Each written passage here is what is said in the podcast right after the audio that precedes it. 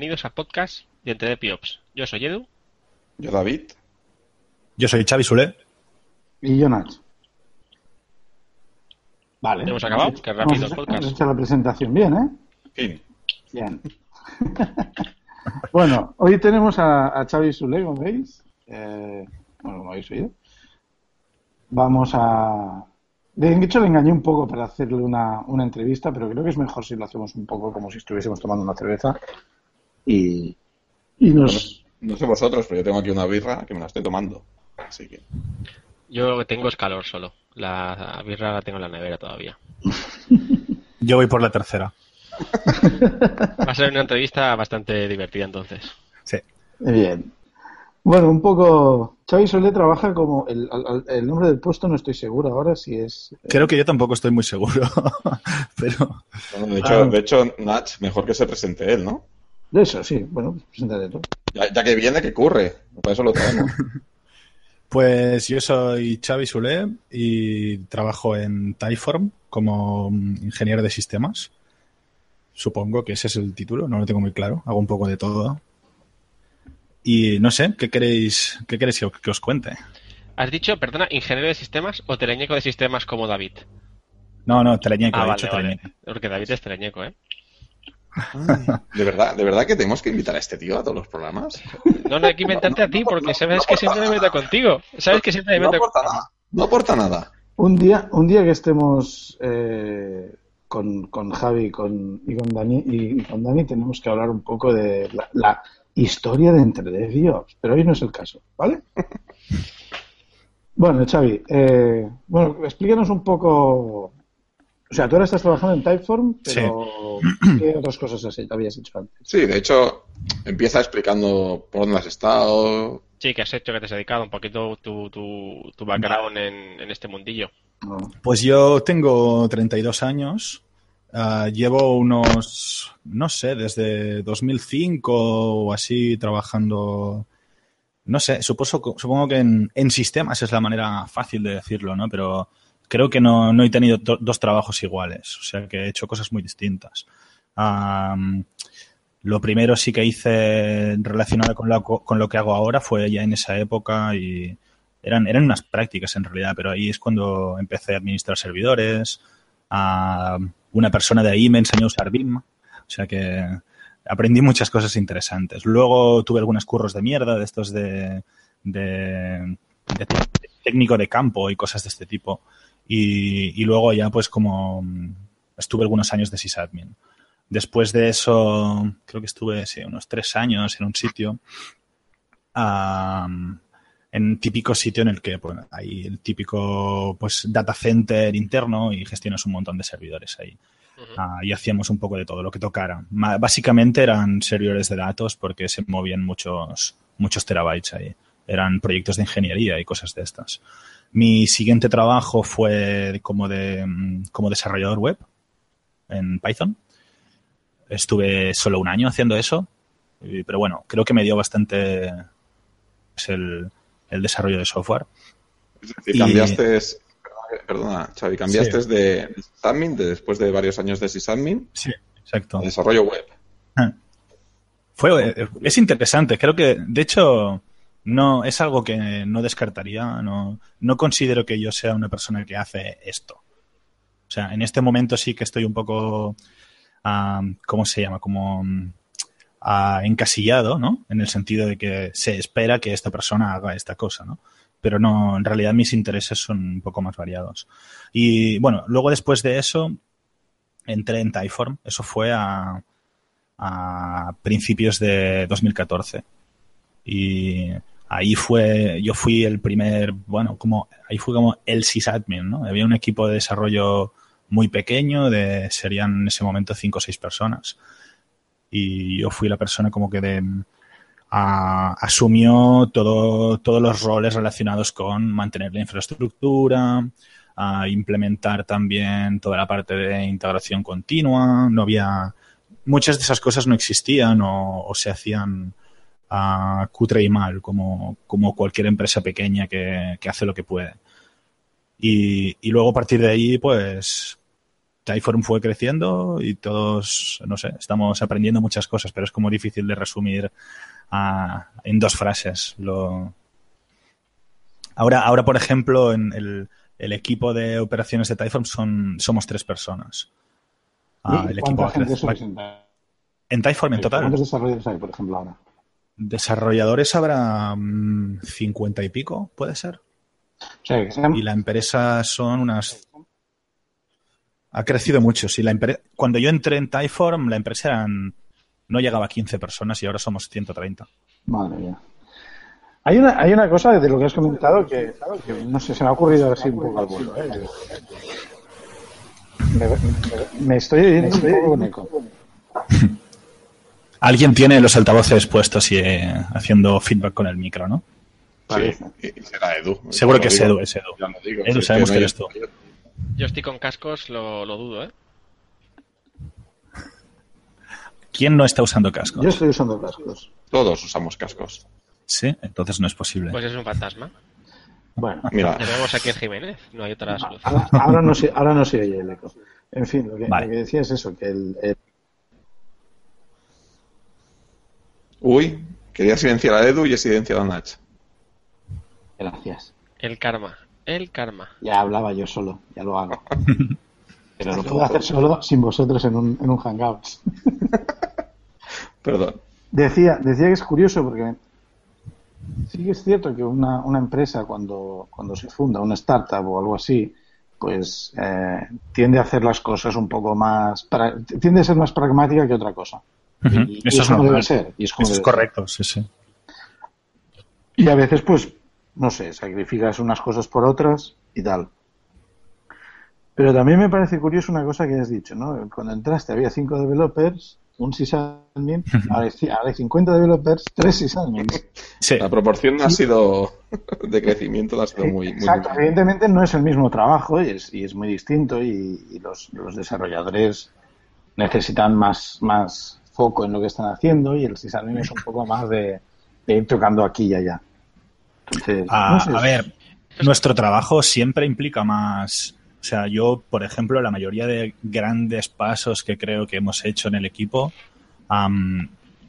tenían como consecuencia niveles de automatización muy, muy superiores a los previos, ¿no? Entonces, cada pocos meses o cada X tiempo ah, vas asumiendo, bueno, vas, al menos en nuestro caso, al, ser parte de una empresa creciendo tan rápido, y ya no solo en número de gente y número de equipos de desarrollo, sino en número de, complejidad en sí mismo. ¿no? El, el otro día, por ejemplo, con, con un compañero de mi equipo, encontramos un diagrama de arquitectura del verano pasado y nos quedamos muy sorprendidos de, hostia, ¿cómo ha cambiado esto en un año? O sea, como, en serio, como de, de no puede ser, ¿sabes? De no puede ser que solo hubiera esto. Y, pero claro, mucha, muchas de las tecnologías que se han ido incorporando y mucho del desarrollo que hemos hecho ha sido precisamente para poder asumir niveles de, de, automatización de un sistema complejo muy superiores. Eh, Eso no significa que sea correcto que seamos solo tres. El, equipo tiene que crecer y va a crecer dentro de poco.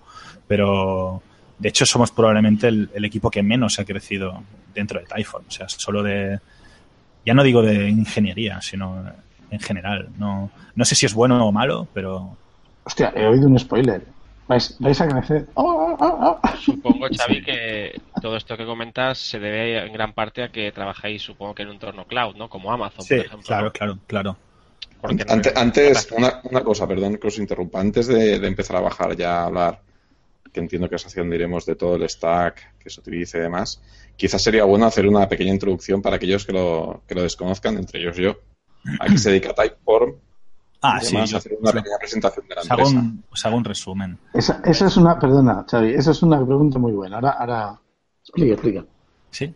Pues, a ver, Typeform es una, una aplicación, bueno, podría decir una aplicación web, pero en realidad sacamos también una aplicación móvil, más o menos. O sea que es, digamos que es un, un, un software as a service, para que nos entendamos.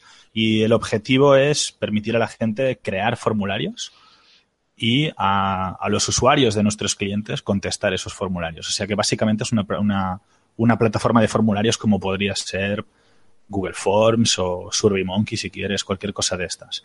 La, supongo que el, el factor diferencial sería mm, que los formularios son lo que le llamamos conversacionales, o sea que hay una pregunta por pantalla, es como una conversación, no es el típico checkbox, radio button y, declaración de la renta, es, es, es, más pregunta por pregunta.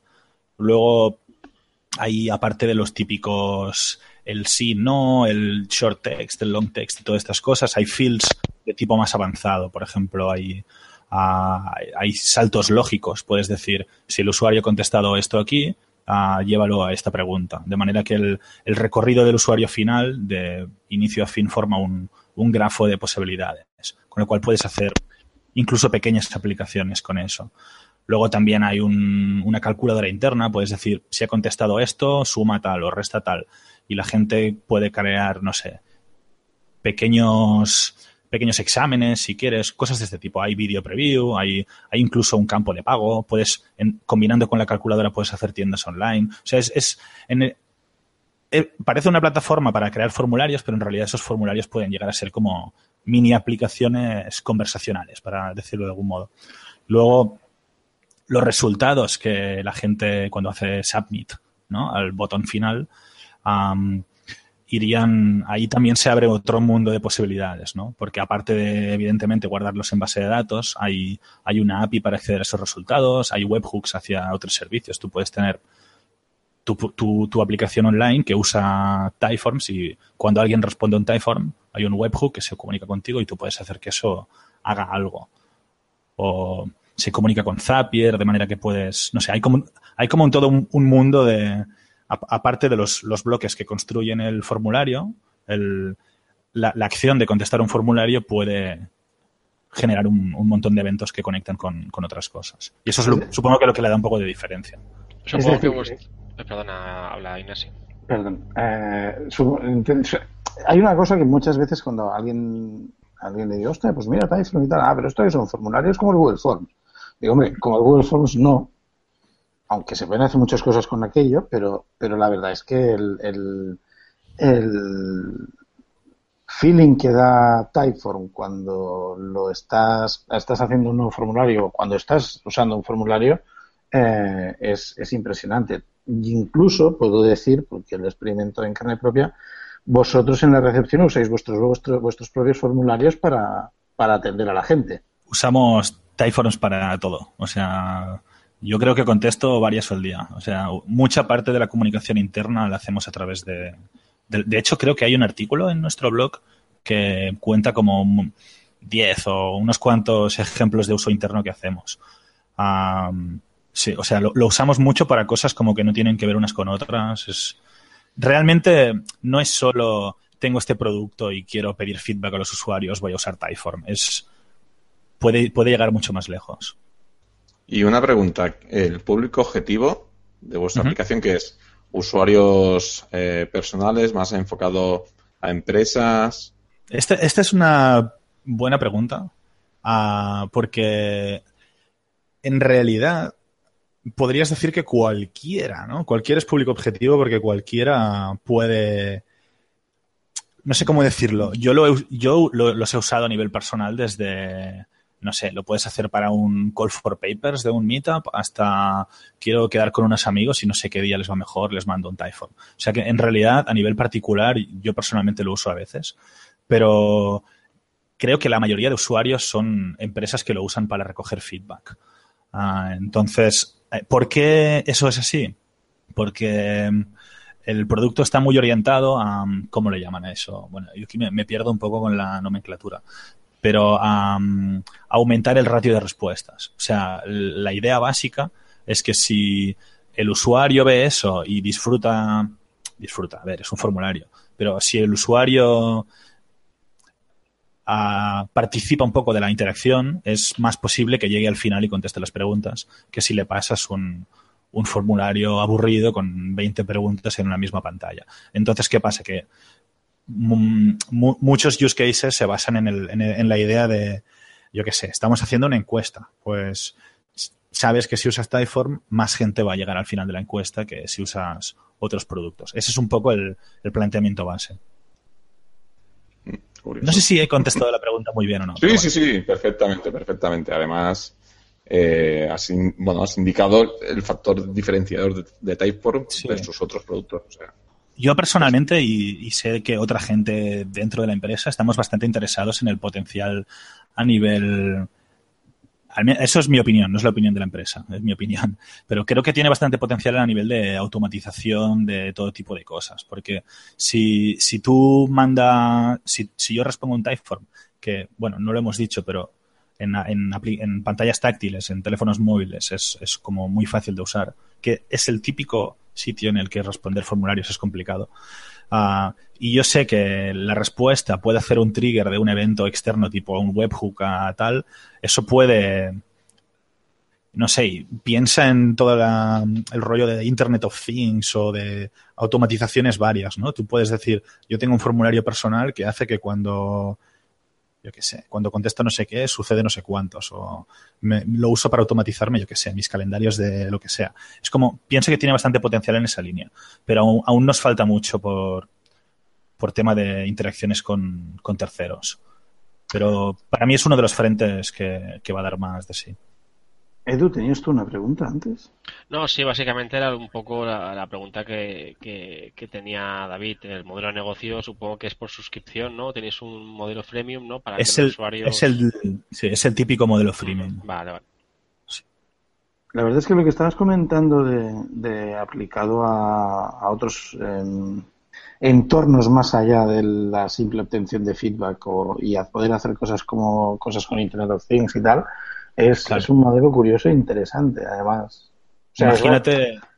parece tonto cuando, cuando te lo dicen, dices, bueno, claro, sí, esto se puede hacer, no, es nada tan, tan loco ni, ni nada, pero es interesante porque en realidad no sé, yo no me suena, yo no conozco tampoco mucho de Internet of Things, pero... Eh... Pero no, solo Internet of Things, yo una, hubo un momento en que llegué a la iluminación de por qué no hacemos los deployments con Typeform, ¿no? Y es algo que nunca hemos llegado a hacer porque probablemente faltan, faltan piezas clave todavía. Pero no veo por qué no. Si lo piensas, es como tú puedes tener un formulario que te dice qué servicio quieres deployar. Quiero deployar este. ¿Cuál versión? Te muestra las últimas cinco. Quiero esta. ¿En qué entorno? En producción. Clic, pam, deploy de producción. O sea, podría, ¿por qué no puedes hacer eso, no? Entonces, la consola de Amazon, la consola web, ¿eh? ¿Eh? ¿Perdona? Que dejáis en ridículo a la web console de, de Amazon Web Services es, es, solo un ejemplo. O sea, lo que acabo de decir no se puede hacer. Porque, porque si pudieras hacer eso, el formulario sería público y cualquier persona podría hacerte un deploy. Por eso digo, faltan piezas, ¿no? Pero pienso que se puede llegar al, momento en el que esas piezas permiten usar formularios para interacción que ahora mismo no se hace a través de formularios por el simple hecho de que los formularios son un tostón. Yo me imagino, Xavi, ese formulario con... ¿Quieres subir versión? eh, sí. Eh, ¿Estás seguro? Sí. ¿Crees que lo han probado suficiente? Sí. Pero de verdad, si es viernes, no te dejo subir. Espérate al sí. Y cuando, y cuando le das a Submit te manda al formulario de rollback, por si acaso. Hay, hay dos cosas que quiero, que me gustaría, son dos, dos vías distintas de desarrollar. Una, una es, eh, has comentado que encontraste hace poco un, un diagrama de, de red del, del, verano pasado, un, un gráfico de, de arquitectura, y que flipabais con lo que había cambiado. Sí. Y yo ahora me pongo en plan un poco abogado del diablo y pienso, bueno, a ver, eh, serán muy bonitos, pero hacéis formularios. ¿Cómo es vuestra tecnología? A ver, ¿en qué sentido? Es decir, si tenéis una... Para empezar, sorprende que para algo que, insisto que si se ven los, los formularios de Typeform, se ve que no es un Google Form, ¿vale? que hay algo mucho más eh, trabajado ahí. Pero además, eh, el, concepto de pila tecnológica o de tecnologías que utilizáis y, y, cómo es la arquitectura tiene que estar cambiando mucho y me imagino que si tiene tantos cambios, sencilla y simple no va a ser. Ah, no, a ver, también tal como lo he dicho, parece, parece que sea ahí súper complicado, tampoco es que sea una, una idea de olla. Pero sí que es verdad que hace tres años eso era una aplicación PHP MySQL de las de toda la vida.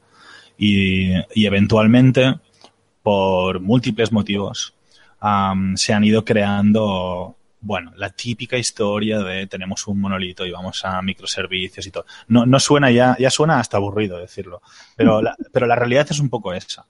Y motivos para ir en esa dirección, pues desde puramente tecnológicos de escalabilidad, porque el monolito llega al final, tú tienes una base de código legacy y hay cosas que puedes hacer y cosas que no puedes hacer con eso. Luego también a nivel de incluso organizativo, ¿no? O sea, no es lo mismo tener cinco desarrolladores que 50 y poder tener gente en equipos distintos manteniendo bases de código separadas, que cada uno tiene su responsabilidad sobre esa base de código, la deploya por su cuenta, tiene muchas ventajas a nivel incluso comunicativo, ¿no? Es como tú me ofreces una API y yo uso la API. No tengo por qué saber cómo está implementado la parte que hace no sé qué, porque eso lo hace otro equipo, ¿no? Entonces, a, nivel de escalabilidad, desde el factor humano hasta el factor de, el tráfico va aumentando y hay partes de la plataforma que necesitan a escalar más que otras o, o yo qué sé, o nivel de lenguajes, ¿no? Porque ya te digo, eso era un monolito PHP y ahora el, el, resto de servicios que se han ido creando están hechos en, en Go mayormente y en, en Node.js algunos. Luego también, claro, y, y empiezas con una base de datos de MySQL, luego dices, ay, metemos lo típico, sesiones en un Redis, uh, que si la capa de caché, ¿no? O un Elasticsearch por aquí, un, y, van, añadiendo cosas, y vas añadiendo cosas, o... Entonces es, es normal que, se vaya complicando. Ahora, ¿tenemos 100 microservicios? No, no tenemos muchos. Pero, pero se va complicando, quieres que no. Hay un sistema de mensajes interno, o sea que algunos servicios se comunican por HTTP directamente y otros pasan a través de colas. Eso también complica un poco. Cuando haces el dibujo no es lo mismo. Eh, no sé si me explico. Sí, sí, sí, sí, vamos. Has comentado que usáis eh, Go. Sí. Yo sé que personalmente, en tu caso, es por, con mucho placer. Bueno, a mí me gusta. Yo creo que soy uno de los responsables que, de que introdujéramos Go, aunque se hizo de una manera un poco unilateral. Hubo un servicio que se hizo en Go porque sí. Y bueno, salió bien y se han hecho otros. Pero a, ve a veces hay un poco ese problema, ¿no? Tú tienes un, un stack diverso, con gente diversa y, y hay quien quiere, yo personalmente cada vez más soy así, hay, hay quien quiere empujar hacia creemos estándares y no hacemos, no hagamos cosas muy distintas porque luego hay que mantenerlas. Y hay gente que ve algo en Hacker News y lo quiere en producción al día siguiente.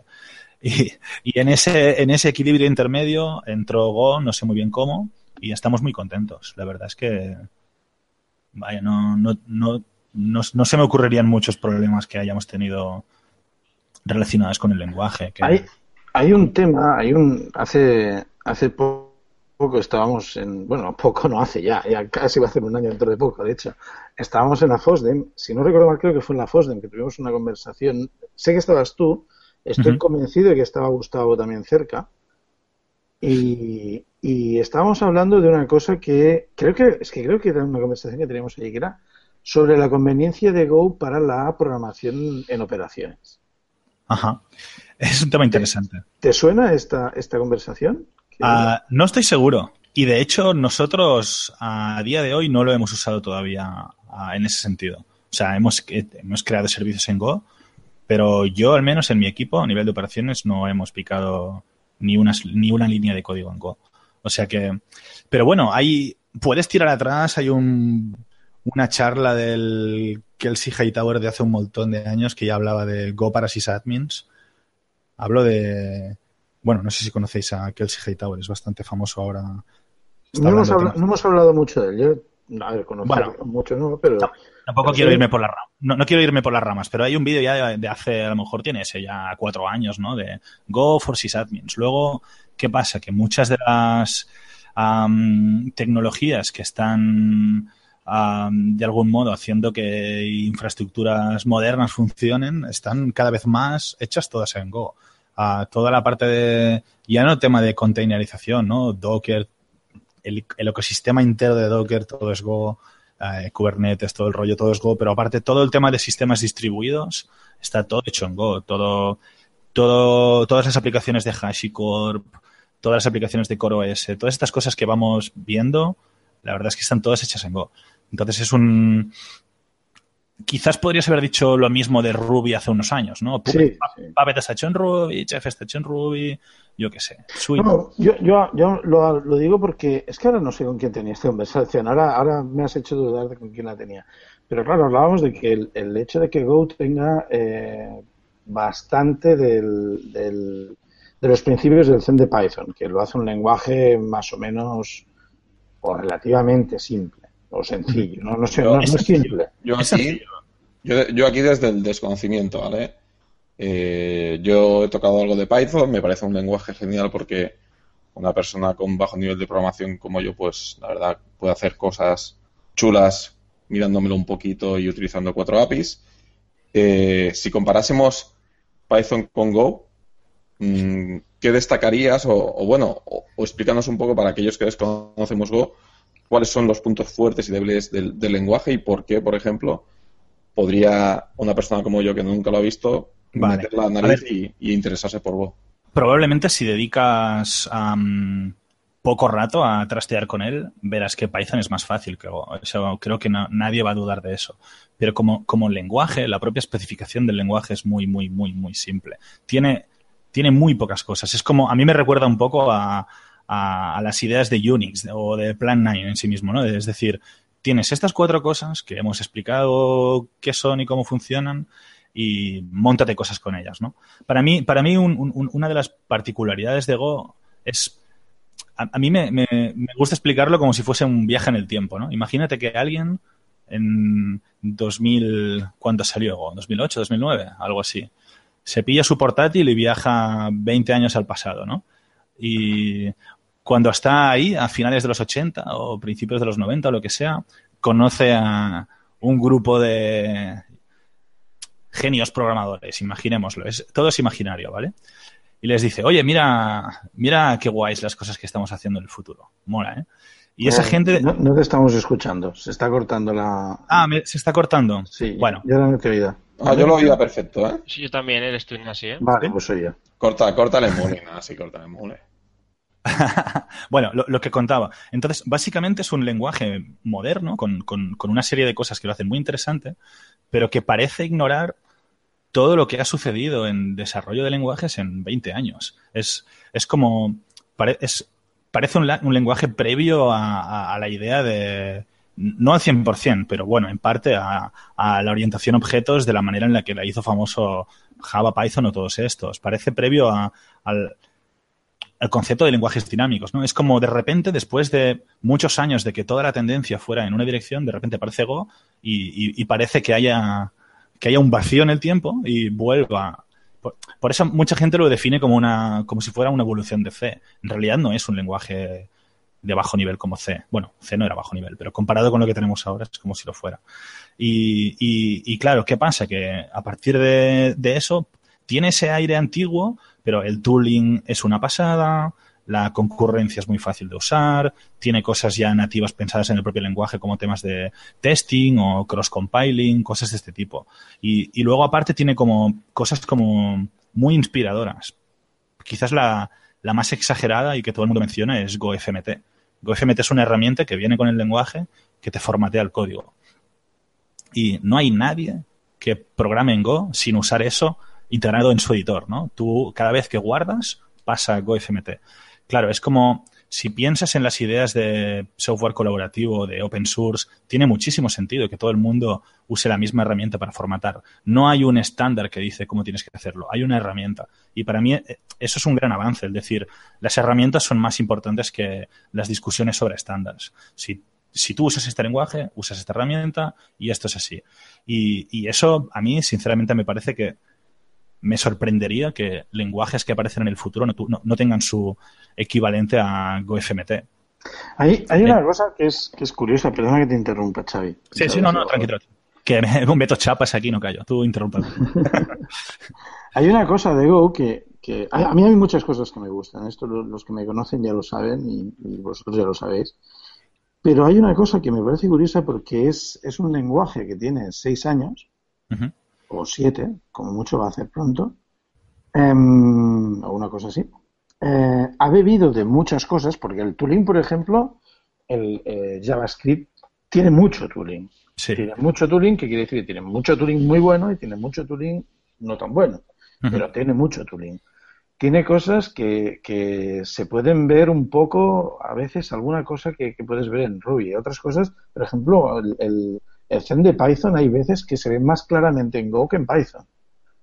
O, muchas cosas, pero hay, hay un, factor que me parece muy importante en cuanto a su crecimiento en los últimos pocos años, también quizás porque es cuando más me he acercado yo, ¿no? Pero el hecho de que, y eso le da una importancia al UFMT, el hecho de que tú quieras aprender Go te llevará, como si quisieras aprender cualquier lenguaje, a mirar código de otras personas. Si tú estás aprendiendo Python y miras código de otras personas en Python, verás cosas muy distintas. Si lo haces en Ruby, mm, también. Si lo haces en JavaScript, incluso más. Y, y, en cambio, miras el código de Go y cuesta. Y cuesta parece que, lo haya, diferenciar- parece que lo haya escrito una máquina, porque lo ha escrito una máquina en realidad. ¿No? Sí, sí. sí, sí, sí. Y la realidad es esa, es como, da igual lo que escribas, no vas a hacer un commit sin pasar por GoFMT. Y el resultado tuyo va a ser igual que el mío, o al menos va a estar formut. Visualmente va a ser muy parecido. Eso es- yo creo que es muy importante. Y este lenguaje que está más enfocado, entiendo, a todo el tema de, de desarrollo de backends. Entiendo que todo lo que Sí, es ellos, ellos lo definen, ellos, eso es interesante, el, el, el Rob Pike al menos lo define, lo define como un lenguaje de sistemas. Y aquí hay una gran discusión de la gente que dice, no, no puede ser un lenguaje de sistemas porque es garbage collected y no puedes manipular la memoria. O, al menos no está pensado para que lo hagas de ese modo. Y, la realidad es que tú podrías cuestionar qué es un sistema. Quizás hace unas cuantas décadas un sistema era tu sistema operativo. Go está pensado desde el principio para, o sea, la librería estándar, que es impecable, incorpora a librerías de, bueno, muy buenas para, para todo el tema de protocolos, de, o sea, la, librería HTTP, todo, el rollo de, que necesitas para comunicarte en red y crear sistemas distribuidos, lo tienes todo hecho en la, librería estándar. Entonces, lo, lo, bonito es asumir que ese es el sistema.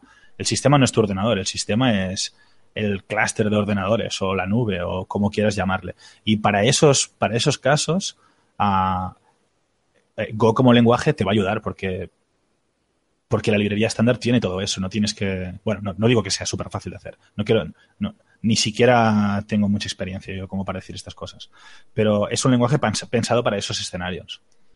O sea que sí, claro, para, hacer servicios backend tiene mucho sentido. La, la, la, propia librería HTTP que tiene es production ready. Tú puedes poner 10 líneas de Go en producción y, y va a aguantar la carga que aguante tu máquina. Eso yo creo que es bastante interesante. Y eh, bueno, y hablando, volviendo a un tema un poco más global de vuestro stack tecnológico, como por ejemplo, cómo desplegáis, qué herramientas utilizáis para el despegue de, versiones y todo. Pues uh, esto está cambiando. Os cuento un poco cómo lo tenemos montado ahora, pero seguramente si me preguntas en cuatro o cinco meses, la respuesta sería distinta.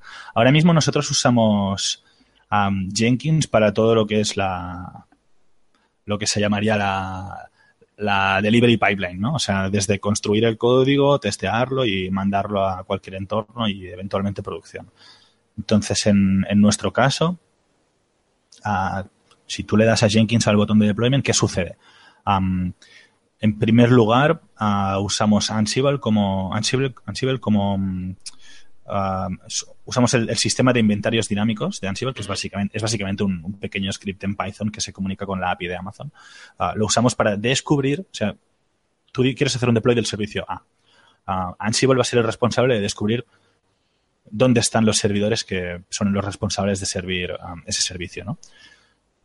Uh, y, entonces lo que va a hacer es abrir una conexión a cada uno de ellos. O sea, no, no usamos playbooks de Ansible para eso, ¿eh? solo es la CLI de run de Ansible para decir, entrame a los servidores que hacen esto. Y una vez dentro, eh, cada uno de ellos es el responsable de uh, tener el propio código que hace el deployment.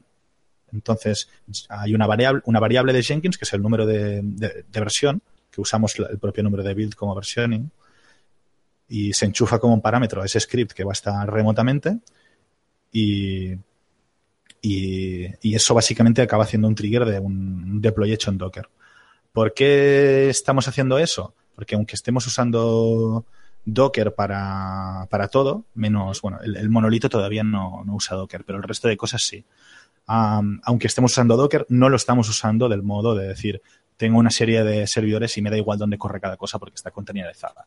No, no hacemos eso. Tenemos cada, cada tipo de instancia cumple un rol y cada uno de esos roles mm, ejecutan uno, quizás dos, quizás tres en algún caso, servicios distintos. O sea, usáis eh, Docker como sistema de distribución de software, ¿no? De... Exacto, como sistema de empaquetado y de ejecución y de distribución, esas tres cosas. De hecho, es interesante porque si es, Mira, Docker es otro ejemplo parecido al de GoFMT. Ahora alguien dirá, ¿qué tiene que ver Docker con GoFMT? Ah, es, otro caso en, el, los que una herramienta te obliga a hacer las cosas de en cierto modo, ¿no? Tú, si lees teorías sobre Continuous Delivery o, o el propio manifiesto 12 Factor o esas cosas, la, la, manera en la que te dicen que tienes que hacer las cosas es la manera en la que Docker te obliga a hacerlas. Entonces es una herramienta moderna que si tú la, si tú de algún modo dices, vamos a usar esto, aunque no lo pienses, aunque no te leas las 300 no sé cuántas páginas del Continuous Delivery, vas a estar, bueno, ese libro habla de muchas más cosas, pero, pero vas a estar haciendo uh, muchas de esas cosas, ¿no? Del tipo, una build es única para muchos entornos, la configuración está separada de los datos y del código, uh, el logging se hace de este modo, y, y, te obliga de algún modo a adaptar ciertos estándares que están probados como válidos. Luego la herramienta te puede gustar más o menos, pero los conceptos que hay detrás de ella son, son válidos. Entonces, para nosotros el, el paso importante de Docker fue ese, y no tanto el hecho de si son containers o si son máquinas virtuales o todo ese rollo. Ahora sí que estamos yendo más en dirección de... Es muy probable que vayamos a usar Kubernetes. Llevamos algunos meses haciendo... jugando un poco pero teníamos varias cosas en el, en el roadmap que teníamos que acabar antes. Pero a finales de este año queremos tener al, al, menos algún servicio no crítico corriendo ahí. Entonces, claro, eso va a replantear completamente cómo hacemos los deployments. De hecho... Perdona, sí, perdona Xavi. Entonces, entiendo que ahora mismo toda vuestra infraestructura está en Amazon. Todo está en Amazon, sí. Todo producción, entornos de testing, no hay, no hay nada que no tengamos en Amazon. Uh -huh y usamos, usamos Terraform para gestionar. O sea, básicamente, las, en mi equipo, las dos herramientas principales que usamos son Terraform para de algún, de algún modo hacer todo lo que Amazon hace, ¿no? O sea, provisionar infraestructura desde bases de datos en RDS, buckets de S3, colas en. Usamos SQS para las colas. Y, bueno, para las máquinas de C2, pues lanzar autoscaling groups. Uh, una vez Terraform ha hecho eso, esos autoscaling groups tienen el, ¿cómo se llama? El user data, ¿no? El, eso que ejecuta el Cloud Init. Es ese script que se ejecuta cuando una máquina arranca por primera vez.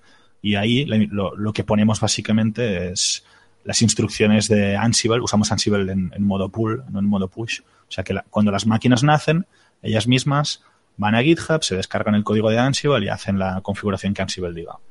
Y eso incluye, ya te digo, todo va con Docker, pero no, no todo. O sea, cosas como los reverse proxies de Nginx, la, las caches de Varnish, los HA proxy, ese tipo de cosas las, las instalamos y configuramos con Ansible sin, sin dockerizar de momento. O sea que básicamente son como las dos herramientas que, que más usamos. Una, una, pregunta.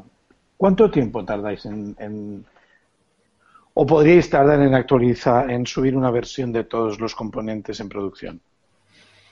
De todos los componentes, o sea, de hacer un deployment de todo. Sí, sí a muy poco. O sea, en el caso de. O sea, imagínate que tiene el servicio X, está corriendo la versión 300 y quieres poner la 307. ¿Ese, ¿A eso te refieres? Sí, bueno, o en crear un nuevo, un nuevo stack como, le, como claro, le... crear un nuevo stack es otra cosa. O sea, un, un, un, una actualización de una versión de un servicio puede tardar, no sé, un minuto. Lo que tarde Docker en hacer pull y ejecutar. Luego, crear un stack entero que también lo, lo, usamos Terraform para eso, creo que tarda media hora, quizás un poco más. Vale, es decir, que si tuvieses que coger y decir, se ha, ha petado todos los datacenters que tenía, que estamos usando de Amazon. Sí. Tenemos que levantar lo que tenemos en otros datacenters de Amazon. Sí. Ah, sí, estoy, seguro, estoy, estoy muy seguro de que tendríamos cosas que no están que no están automatizadas del todo. Exacto, sí, sí, estoy seguro. Bueno. bueno, de hecho se me ocurren ya unas cuantas. La cuestión es que vosotros en realidad lo que estáis haciendo para el, para el, el- la evolución del software que, que proveéis o del servicio que dais, eh, en realidad es continuous deployment. Eh, bueno, depende de cómo lo defines. Al Eh, menos en algunos, en algunos de los componentes. O sea, en, en teoría, la, dif- bueno, la diferencia entre continuous delivery y continuous deployment sería que en, en continuous deployment el deployment se hace automáticamente después de pasar una serie de tests automáticos. Es una evolución lógica del continuous delivery en el que la definición es que puedes hacer eso, pero normalmente implica que hay una serie de tests manuales. O sea que, que lo que hacemos es, o intentamos hacer es, ah, continuous delivery. Sí. Eh, ¿Cuántas veces eh, eh, el equipo de operaciones hace un deployment? Nunca, no, no los hacemos nosotros. ¿Quién los hace? los propios equipos. Nosotros lo que hacemos es automatizar los procesos para que los equipos sean autosuficientes para eso. Entonces, si tú estás en un equipo de desarrollo y tienes una, una funcionalidad nueva que quieres desplegar, le das al botón y la desplegas. Si algo sale mal, le das al rollback. Si algo sigue saliendo mal, vienes a mí y me preguntas qué, qué hacemos, que la he liado. Es, básicamente es como, es como lo hacemos. O sea, los, los procesos están automatizados y, y todo el mundo tiene acceso a ellos. Y los usa. Sí, claro. Muy bien. A ver, eso no suena muy bien y nunca es tan. Siempre hay. Bueno, hay algunos servicios que hacen muchos menos deploys de los que algunos nos gustaría, pero siempre hay motivos técnicos detrás de eso, o sea que se entiende. Pero claro, tú dices, hacemos continuous delivery, parece que estamos haciendo un deploy cada minuto y no es eso. Pero la, la, la tecnología está ahí para que se pueda hacer. O sea que si hay equipos que tienen un, un ritmo de, de, desarrollo rápido y, y, tienen la confianza de que lo que están haciendo no está roto, lo, lo pueden mandar a producción en minutos. No, no, no hay ninguna dificultad para eso. Interesante. Muy interesante. Eh, aparte del de, aspecto del proceso y tal, eh, ¿cómo dirías que es trabajar en Typeform en cuanto a muchas otras dimensiones? Pues yo creo que a la mayoría de los que estamos en Typeform nos gusta. Yo creo que en general siempre hay siempre hay gente. Cuando hay tanta gente siempre habrá alguien que no está a gusto. Pero yo la, lo que percibo es que la gente está muy contenta. Es, es un entorno muy diverso. Hay gente de treinta y pico nacionalidades distintas. El, todo es en inglés. Evidentemente, si, si con mis compañeros de equipo hablo castellano no hay ningún problema. O el catalán, no hay ningún problema pero toda la comunicación escrita, todas las reuniones, absolutamente todo es, es, en inglés, porque hay gente de muchas partes y creo que aproximadamente la mitad de la gente de Typhon ni siquiera entiende castellano, algo así. Es como la, empresa provee clases de, inglés, clases de castellano y de inglés, pero hay, hay gente muy distinta. Yo creo que eso es un, un punto positivo. Aprendes muchas cosas de, Luego, no sé, creo que la, empresa se preocupa de que la gente esté a gusto, eso se nota. Um, y no sé, como hay como muchos pequeños detalles que se agradecen. Por ejemplo, no sé, es, suena un poco chorra, pero cuando tú entras en la oficina, la recepción es un bar. Entonces, el, el mismo sitio en el que vas a recoger tus paquetes de no sé qué o lo, lo, que es la entrada del recibidor es el mismo sitio en el que vas y te tomas un café. La, la, persona que te sirve el café es la misma persona que recibe los paquetes. Eso es una curiosidad que está muy bien. Claro, cuando hay meetups, por ejemplo, pues está muy bien. Hay una... Bueno, la verdad, perdona que interrumpa, pero la verdad es que yo he estado en las dos oficinas que, bueno, están dos de las oficinas que, que informativa. No sé si he tenido más. Sí, yo estuve en una, en una tercera, sí.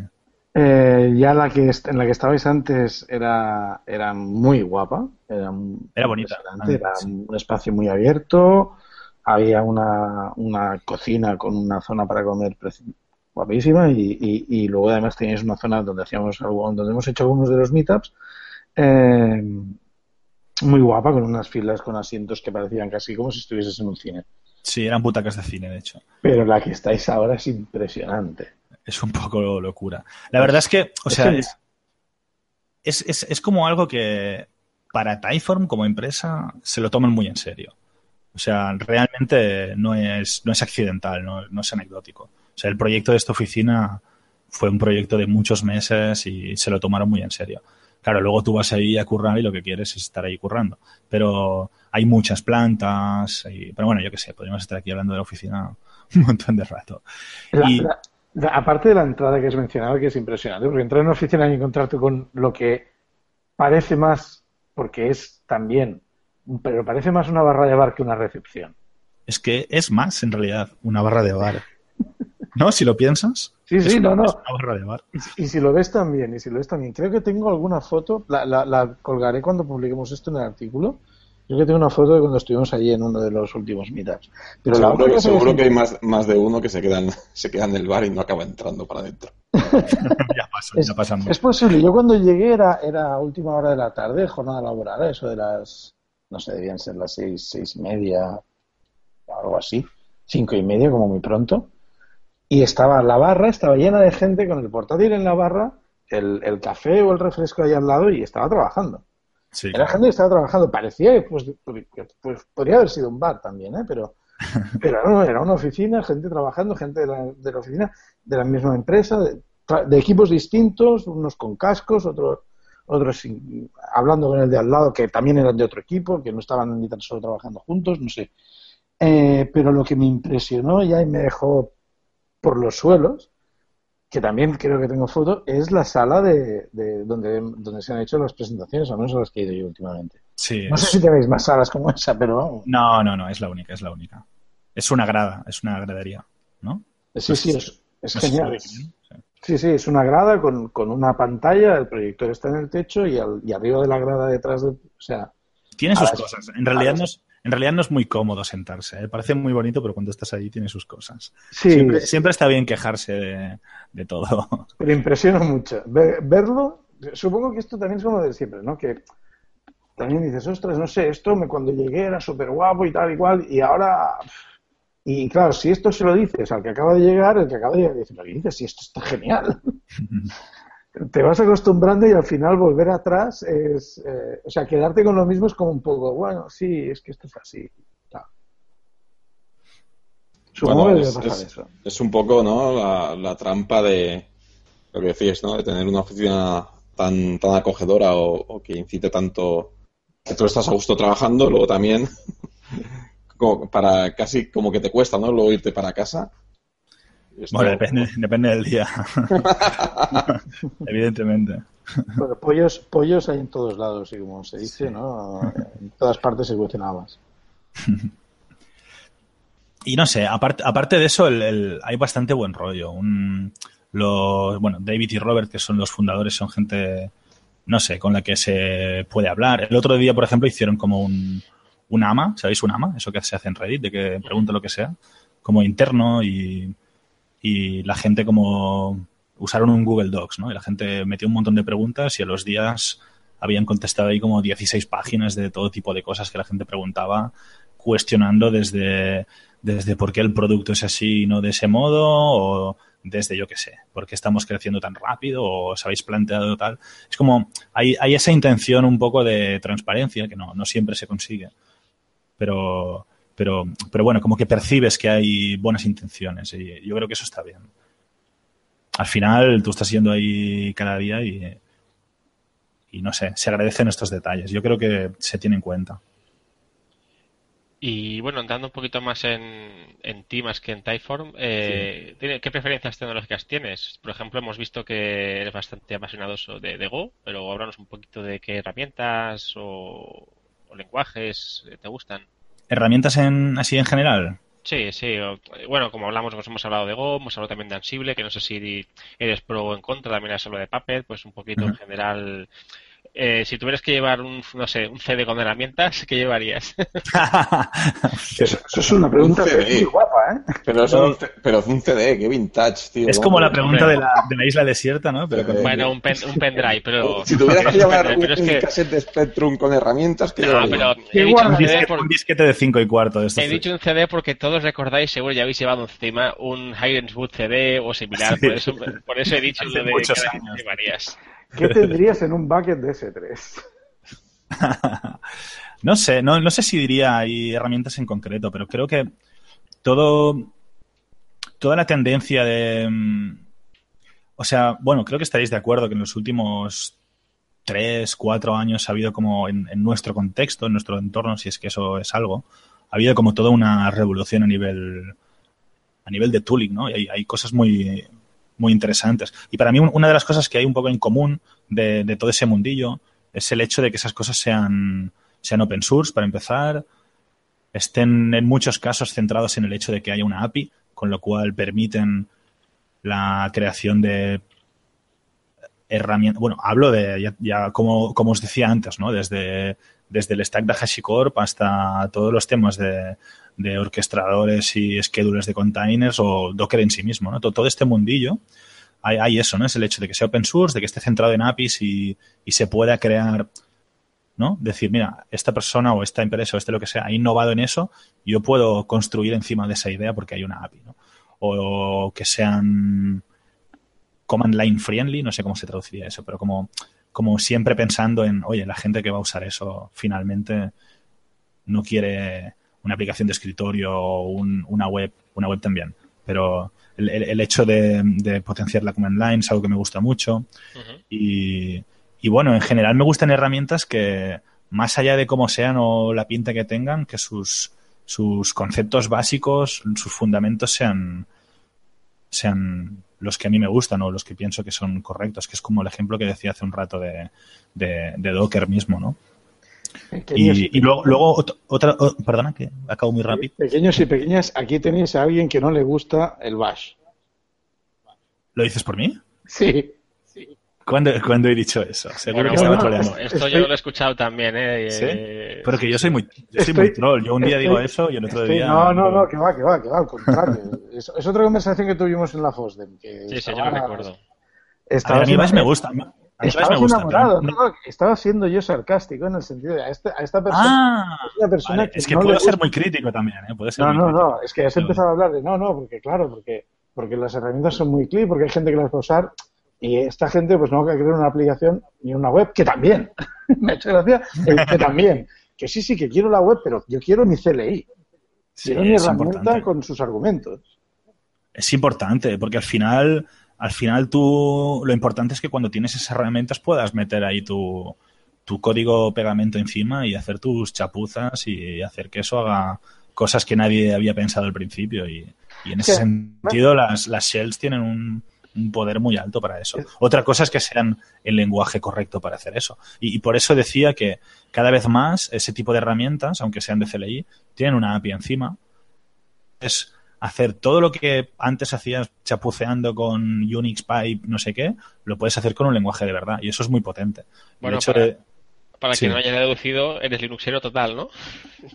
Sí, supongo. No lo sé. Estoy pensando en, en dejar de usar Linux, pero bueno, llevo muchos años pensándolo y no lo consigo. Uh, Espera, espera, Edu, espera. Edu se está retorciendo en su Espera, A ver, yo llevo muchos años usando Linux. ¿eh? Xavi, Xavi, ¿Y a qué, te, a qué te cambiarías, Xavi? esa es la pregunta. Ah, es que Windows 10 está bastante bien.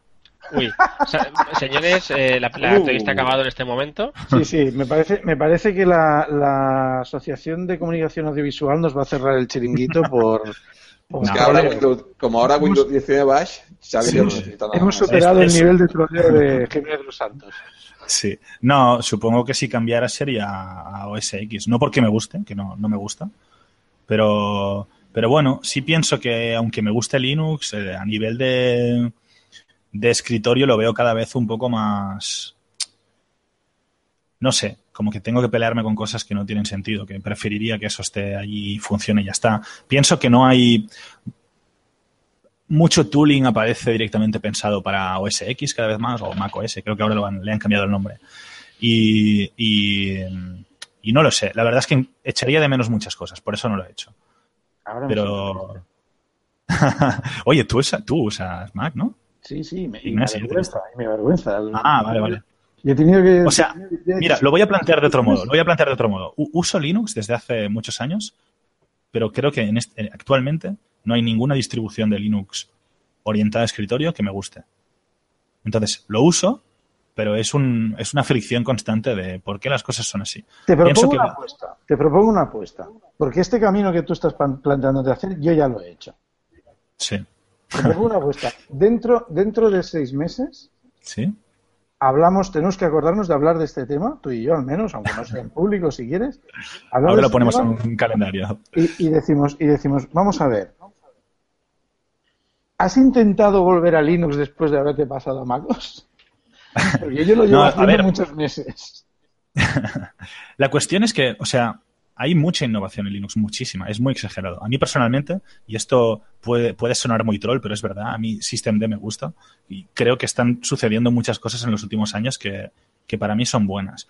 Hay distribuciones nuevas que me encantan, CoreOS me gusta, a NixOS me gusta, hay, no sé, incluso proyectos que no pretenden hacer llegar a ese nivel como Alpine son interesantes. Creo, creo que realmente se están haciendo cosas muy, muy, muy interesantes, pero ninguna de esas cosas está orientada a escritorio. El, el- el mundo de Linux en escritorio lo veo un poco estancado desde hace muchos años. Lo uso, me gusta, estoy acostumbrado, pero no, no veo que... Y de hecho es normal, el, escri- el escritorio en sí mismo le quedan cuatro días, es normal que no haya la misma velocidad de... Pero, pero a ver, a ver, a ver, Unity, he empezado. pásate a Ubuntu. Yo aquí Oye, tengo una Ignasi, pregunta. Ignasi, no te, lo, no, no te lo creerás, estoy usando Ubuntu con Unity en este momento. ¡No! ¡No! pero, pero es un portátil provisional porque al, al mío le pasó, bueno, tuvo un problema y le instalé una Ubuntu rápida a uno, a uno que me dejaron para poder usar. Pero, pero sí, lo estoy sufriendo en estos momentos, no me gusta nada. Pero yo pregunto, si estás todo el día con la línea de comandos, ¿qué más te da la interfaz gráfica? No, no, si el problema no, el problema no es ese. El problema es, es luego tienes que tener pequeñas peleas del tipo, yo qué sé, que quieras que no, tienes que usar aplicaciones que en Linux o no van, o van mal, o y, y en el fondo podrías plantearlo de otro modo, ¿no? Si, si lo único que vas a usar es una, un, un emulador de terminal y, y un browser, que es el final prácticamente lo único que uso, ¿qué más te da Por el resto del digo, sistema? ¿Qué más te da lo que tengas por debajo? Hay, hay una cosa. La, eh, la- la cuestión, lo, lo que más echaría de menos de, de Linux, aparte de Docker nativo probablemente, lo que más echaría de menos es el, los Tiling Window Managers, que les- se les llama. Llevo muchos años usando estas cosas, como i3, eh, DWM, son... Sí, eso, eso no lo va a hacer. Eso, eso, en Mac hay algunos intentos de hacer eso, pero son chapuceros. O sea, lo- el, el- el nivel que tiene Linux de, de gestores de ventana experimentales es increíble, es increíble, es, es una pasada. No solo eso, yo, yo diría que Linux lo que tiene es una, pues, un nivel de personalización muy, muy profundo. Y Claro. Pero eso, es- eso tiene sus cosas malas también. Sí, sí, sí. Sí, sí. Hay, hay otra cosa, por ejemplo, David, tú que preguntabas esto. Mira, hace poco, bueno, hemos estado hablando antes de empezar a grabar, he estado trabajando en la página web de un evento, hecha, haciéndola en, un generador de sets estáticos que se llama Lector. Bueno, pues me sorprendió el otro día porque estaba buscando cómo hacer no sé qué, no recuerdo qué era, y, y en la documentación estaban puestos todos los shortcuts necesarios y todos los pasos con los shortcuts, con las teclas que tocan para Mac no había nada para Linux. O sea, no explicaba cómo hacer eso en otra plataforma. Porque Ya. cada vez es más, es más común que sea así. Bueno, Bueno, a ver. Espera que he perdido el guion, que pierdo los papeles. Ah, aquí. acabas de quedar muy mal, ¿eh? Se, ha- se hace mayor. Habéis presentado el programa diciendo que aquí no había guion, que esto era una conversación de cerveza, y ahora dices Oh. que has perdido el guion. Hombre, es un guion para saber tenemos que hablar. Es que el Natch tiene, tiene, tiene memoria ya muy castrada sí. y se lo apuntan papelitos y post-its y demás. Es que yo cuando, cuando administraba HP 9000 A ver, eh, muy bien, sí, un amante del software libre. Yo creo que el resumen. en resumen. Eh, amante- a, mí me queda, a mí me queda el mensaje de un amante del Go y del software libre. ¿y, y tú qué, ¿Y tú qué has hecho? ¿Tú qué has hecho? Cuéntanos qué has hecho ahí, Xavi. ¿Ahí dónde? Ahí sí. Lo estás programando bastante, aparte de lo que haces en... O paralelamente hoy dentro de Time. Ah, ya sé por dónde vas. Sí, sí. Tengo, tengo un proyecto personal que empezó hace unos tres meses, probablemente, que se llama Dog, de OG, como perro. Y eh, es, supongo que ibas por aquí, ¿verdad? Sí, sí, sí, sí, absolutamente. Y eh, es, es una especie de proyecto múltiple que puede parecer muy sencillo a primera vista, pero en realidad es bastante... mm, Bueno, si vamos a hacer todo lo que nos hemos planteado, tenemos mucho curro, realmente. Es, Doc es, es um, un ejecutador de tareas. un, un task runner que se le llama, ¿no? Tú le defines una serie de tareas y dices, Doc, haz esto, Doc, haz lo otro. Entonces, la, el planteamiento es muy sencillo. Ah, de hecho, am, yo hasta ahora usaba Make para eso, aunque Make sea una, una build tool, lo usaba eh, muchas veces como lanzador de tareas. ¿no? De hecho, es muy habitual que proyectos que usan Make para compilar código tengan sus pequeñas secciones de haz esto, haz lo otro, que no tiene que ver necesariamente con compilar, tipo, no sé, Make clean. comprime o instala o lo que sea, ¿no? Make clean. Es el caso más. Make clean, sí, exacto. Make clean, por ejemplo, no tiene nada que ver con. Bueno, tiene relación, porque si es una build tool, debería saber limpiar lo que ha hecho. Sí, pero no hacen nada de build. O sea, si- No, pero es, par- parte del proceso. Podría, el make clean sería discutible. Pero bueno, la, el- el- el- la idea, la idea básicamente de Doc es. O sea, el, el motivo inicial por el cual quise empezar am, ese proyecto es el hecho de que muchas de las herramientas que se usan para hacer eso, no sé, NPM tiene su NPM Run o no sé cómo se llama, o yo qué sé, hay, hay un montón de, de build tools y de task runners, pero que tienen una cosa en común, ¿no? Un- una es que normalmente pertenecen a un stack en concreto. Este lenguaje usa esto, el otro lenguaje usa lo otro, ¿no? Y, la otra cosa que tienen en común es que están orientadas siempre a, desarrollo de código. No hay una herramienta que se plantee como genérica de, de esto es un proyecto de software, pero el software no tiene por qué ser una aplicación que necesite ser compilada o ejecutada de, de una manera. No sé, piensa en am, si tú tienes, en, en mi caso, ¿no? Por ejemplo, repositorios con, código de Terraform o de, o de Ansible. ¿Qué, qué sentido tiene usar Make como wrapper encima de, o, o incluso unos shell scripts como wrapper encima de las funciones que hago habitualmente? No tiene mucho sentido. Te, Entonces, la- te sientes sucio al hacerlo. No, Make me encanta. O sea, pa- parece que esté criticando a Make. Make me encanta. No, no, no. Solo Ya, ya. pienso que se, se usa en sitios en los que no toca. Y me siento, o sea, y me siento muy responsable de, de- de eso. Lo he hecho siempre y probablemente lo seguiré haciendo. Pero el- el- la idea de Doc, de algún modo, era hacer una herramienta para Command Line que fuera un ejecutor de tareas que no tuviera opiniones desde el principio. No, esto no se hace de este modo o de otro. No voy a no voy a asumir que esto es compilar o que tu lenguaje de programación es este. Y y el, proyecto es un proyecto doble porque tiene, incluye una especificación a la que llamamos, hablo en plural porque hay una serie de gente que estamos haciendo eso. Hay una especificación a la que le, le llamamos docfile, igual que tienes makefile o dockerfile o cosas de estas, pues nosotros tenemos el docfile, que es básicamente una especificación que define cómo, cómo un proyecto debería describir sus tareas automáticas. Entonces tú tienes un proyecto de software, le pones su docfile en la raíz y a partir de eso con doc puedes hacer doc tal tarea, doc tal otra. Hasta aquí todo normal. La, la gracia es que la especificación de docfile está construida encima de la especificación de YAML. Con lo cual, lo que doc hace es muy sencillo de reimplementar en otros lenguajes o de crear librerías para eso. De, manera que cuando tienes un formato, ah, no lo llamaremos estándar porque nadie lo usa aparte de nosotros, pero cuando tienes un formato que, que tiene una especificación muy clara y esa especificación está hecha encima de un formato que todos los lenguajes le- tienen librerías para leer y escribir, ah, entonces tienes una manera generalizada de definir tareas. Y del mismo modo que nosotros estamos haciendo doc, ah, alguien puede hacer, alguien puede implementar doc en Python y llamarlo docPI y ponerlo en su requirements de XT o, o todo tipo de cosas. Y a partir de aquí, no sé si me estoy enrollando mucho, pero yo No, acabo muy rápido. Sí, estoy- Ah, luego tenemos el concepto de doc tools. Las doc tools son cualquier herramienta. Ahí es un concepto teórico en este momento porque la única doc tool es doc.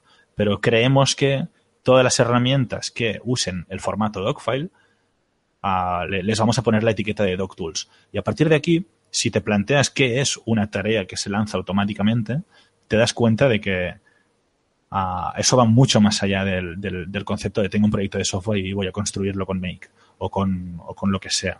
Ah, de hecho, queremos crear ah, doc tools para hacer cosas tipo ej- ejecución remota. Tú puedes tener un docfile y una herramienta que expone esas tareas a través de una API HTTP, de manera que tú remotamente puedes hacer triggering de, de tareas. Podemos crear chatbots que exponen esa serie de tareas en una, en una room de un chat de Slack o de IRC o de lo que sea. Build Tools mismo, ¿por qué no? Es un, es un, es un use case y, y ya si miras muy a lo loco podrías llegar a implementar cosas como cron, servidores de integración continua, ah, yo qué sé. Puedes... ¿Eh? ¿Serverless? ¿Qué has dicho? Perdona. ¿Serverless? No, no sé si estoy entendiendo. Serverless. Es- esta- Ah, la, la sí. palabrita nueva de la- del año. ¿Qué tiene que ver serverless con lo que estaba contando? Se podría hacer también una plataforma serverless. Sí, de hecho, de hecho, una de las cosas que no. De, de hecho, tengo en, un- en mi lista de proyectos que nunca voy a hacer. Uno de ellos es un sistema de serverless en los que las funciones son funciones de bash ejecutadas y definidas en un docfile. Realmente puedes hacer cualquier cosa. La- es, no, no, es nada, no es nada novedoso. Simplemente es ah, algo que ha existido siempre. Intentar poner la línea en qué es definición y qué es ejecución. ¿no? Normalmente las, las, las herramientas tienen sus propios formatos y aquí lo que estamos intentando hacer es un formato que, que muchas herramientas puedan, puedan compartir. De manera que tú tienes un proyecto y defines un docfile y te da igual de qué manera se va a ejecutar eso. Se va a ejecutar desde la command line, desde una aplicación desktop, remotamente, lo va a hacer un bot en un chat, no, da igual. Y, y esa, esa es un poco la idea. Queremos generalizar la idea en la que se, generalizar la manera en la que se definen. Y ese es el proyecto, básicamente. Bueno, pa- parece bastante interesante. Ahora que yo ya le he puesto la estrellita en GitHub para el proyecto. Muy bien, muy bien. Con, Y todo, bueno, con, to- para- con todo lo que he dicho, en realidad solo hay 100 o 200 líneas de Go. Parece que estoy diciendo aquí gran cosa y en realidad es un, es un proyecto muy pequeño hasta a estos momentos. Solo que pensamos que ah, tiene potencial de, de hacer bastantes cosas. Pero Tengo una eso pregunta. ya lo veremos. Yo tengo una pregunta sobre Sí. todo. ¿Tú eres más de perros o de gatos? Yo soy más de gatos. Pero Cat ya estaba pillado. Lo probé, lo probé en la, en la terminal y. no, de verdad. Y, y puse Cat, lo estoy haciendo ahora. Y se quedó como una cosa ahí esperando a que hiciera algo y no, no entendí muy bien para qué era. Y entonces, pues dijimos, pues le vamos a llamar Doc. Y ese es el motivo. Grande, grande. Bueno, pues ya para acabar, no sé si tienes que alguna recomendación personal o algo que decir a la audiencia.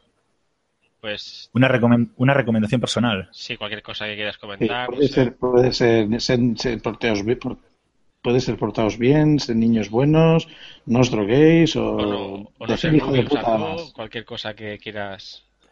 exponer. Pues no sé, que es pues básicamente decir que, que, que, bueno, que muchas de estas cosas que, que hablamos aquí en realidad son no sé cómo decirlo, pero que de, de alguna manera tenemos la suerte, creo, de, de, trabajar haciendo cosas que nos gustan y de, y de dedicar también a veces tiempo libre a, a ese tipo de cosas. Y, y que bueno, que más allá de, del tiempo que dediques en el trabajo y de todo el mundo de empresa y todo eso, es importante am, a aprender, compartir conocimientos y tener ese tipo de, discusiones y de charlas fuera, fuera de ese contexto, ¿no? Como, como que, que es importante no quedarse atrapado en eso y ver que, que, que el, el aprendizaje o el, o el compartir o todo eso tiene, tiene espacio mucho más allá de, del horario laboral y no lo digo en un sentido de vamos a currar fuera del curro, lo digo en un sentido de que el curro no es lo más importante, lo más importante es que me gusta hacer eso y lo hago porque me da la gana, ¿no? no cre- creo, creo que es, es importante salirse un poco de ese ambiente, no sé si corporativo es la palabra, ¿no? Pero incluso a veces con las propias conferencias o los meetups pasa, ¿no? Que están ahí porque hay una empresa poniendo dinero, cuando en realidad podríamos estar en un bar haciendo lo mismo. Y, y- y creo que es importante tener en cuenta esto, que lo importante es que lo pasemos bien y si, y si lo pasamos bien merece la pena, más allá de, de si esta empresa o la otra. No sé si, no sé si me explico muy bien, pero bueno, esa es, esa es la idea. Perfectamente. ¡Bravo! ¡Bravo! Bueno, pues con esto, Xavi, gracias por tu tiempo, gracias por prestarte a que te entrevistemos y aguantar a a Inasi, a David y a mí. Sí, a ti, contigo me cuesta un poco. Cuando Ignasi me dijo, fue en plan, "No, pero Edu va a estar o no va a Yo sé estar. que intimido, yo sé que intimido, le pasa a mucha gente. Yo he venido porque pensaba que no iba a estar, ¿eh? Yo he venido porque pensaba que yo mismo no venía. O sea, claro, es, es como paradójico. Luego ya cuando me he dado cuenta de que, el- de que tu micro es un poco malo y se te oía mal y de lejos, digo, bueno, da igual, al menos lo vamos a, a Pero en realidad sabéis que a quien se lo llama le ha sido Ignasi, así que yo salgo impune de esa acusación. Pero bueno, con esto acabamos, así que cerramos el episodio. Yo me despido, soy Edu. Yo, David. Yo soy Xavi, otra vez. y yo, Ignasi. Hasta la próxima. Oye, muchas gracias por todo, ¿eh? Ha, estado, ha sido divertido. Through the centuries, the endless string of memories. Through the progress and the waste. Still the rivers flow, the sun will blow, the seeds will grow, the wind will come and blow it all away. Are just a memory replaced.